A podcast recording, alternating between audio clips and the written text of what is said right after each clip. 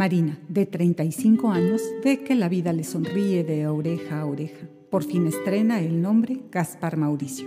No dudó a la hora de registrarlo porque lo había elegido desde su primer embarazo, que resultó en el nacimiento de una niña. La madre, con esperanza, guardaba el nombre para usarlo una segunda vez y en efecto un segundo parto se presentó tres años más tarde, cuando nació otra niña. La madre aún preservaba el nombre mientras pensaba, la tercera es la vencida. Hasta el tercer embarazo llegó el deseado varón que celebró el nombre de Gaspar, en honor al padre de su padre, y Mauricio al de su abuelo materno. El verano de 1985 es caluroso en Mérida. La fortuna le vuelve a sonreír a Marina que se escapa del calor para viajar con sus hijos a Chetumal con el fin de veranear cerca del mar y de su suegra, Felipa Neri, quien comparte con su madre, Anastasia Marrufo, la casa construida en Barrio Bravo. De Anastasia hay que decir que no solo es la bisabuela de los niños, sino que es además la bruja o curandera más cotizada. Sus servicios y popularidad iniciaron en 1922, cuando era una joven medium capaz de hablar con los espíritus de los difuntos y transmitir sus mensajes a los deudos. Desde entonces, cualquiera que llega al sur de la ciudad y pregunta por la casa de la abuelita Anastasia, recibe instrucciones para encontrar el portón de hierro que resguarda un terreno de 40 metros de fondo por 35 de ancho, ubicado a 300 metros del bulevar costero. Cuando la bisabuela supo de la visita de Marina, le ofreció hacerle una lectura especial. Bendito Dios que te concedió el hijo que tanto querían tu y Panchito. El niño tiene tres años y hay que ver qué espíritus lo rodean y cómo está su suerte. Realmente, abuelita, no creo que sea necesario. Yo le hice la lectura y la limpia Panchito, por eso creció sano y es próspero en su trabajo. Felipa se negó a que lo hiciera con sus dos primeros hijos y ya ves cómo son, enfermos y fracasados. ¿Quieres arriesgarte a que tu hijo sea un desvalido o un frustrado en la vida? No, pues siéntate aquí con el niño, muchacha, y haz lo que te diga. Sosténlo con fuerzas para que no pise el suelo. Voy primero a pasarle el huevo por la mollera y luego por el cuerpo. Este aceite de ruda se lo untas en las palmas de sus pies y de las manos.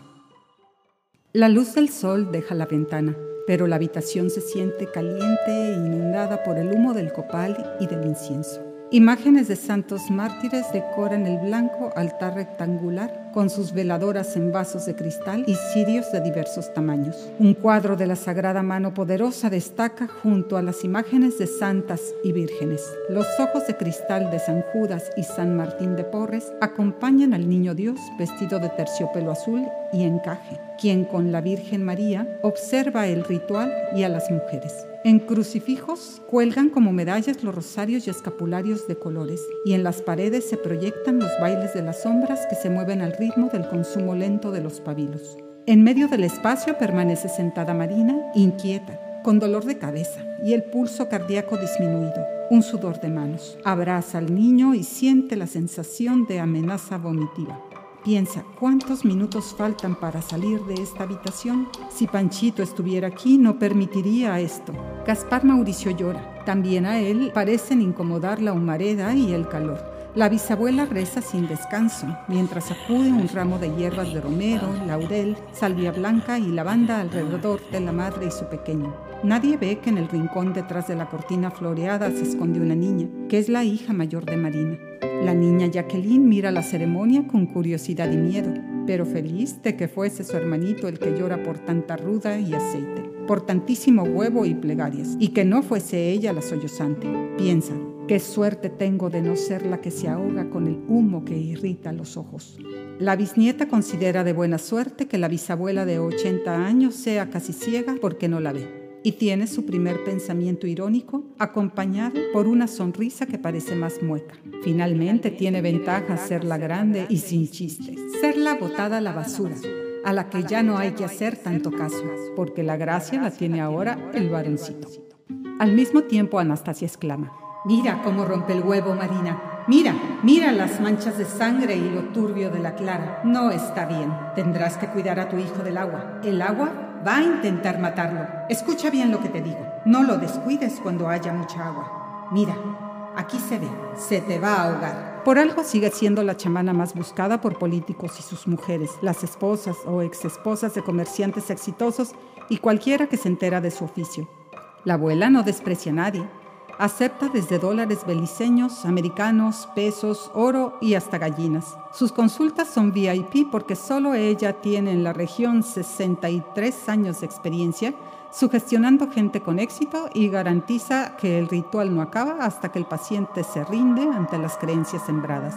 La limpia termina después de una hora de sugestión, falta de ventilación e hidratación. Marina, con perlas de sudor en la frente y con ojos enrojecidos, ahora cree en el mal augurio. Dios mío, no lo permitas. ¿Qué debo hacer, abuelita? No te preocupes, haré unos escapularios especiales para que use el niño. Tenemos que repetir la limpia cada siete días por un mes e ir viendo cómo rompe el huevo hasta que salga limpio. Además, voy a preparar un agua especial con flores y aceite para que frote su cuerpo después de bañarlo. Te daré cuatro veladoras milagrosas que voy a activar para que su ángel de la guarda lo proteja. Esas las dejas encendidas por las noches por 30 días. Tienes suerte, Marinita, de ser mi pariente.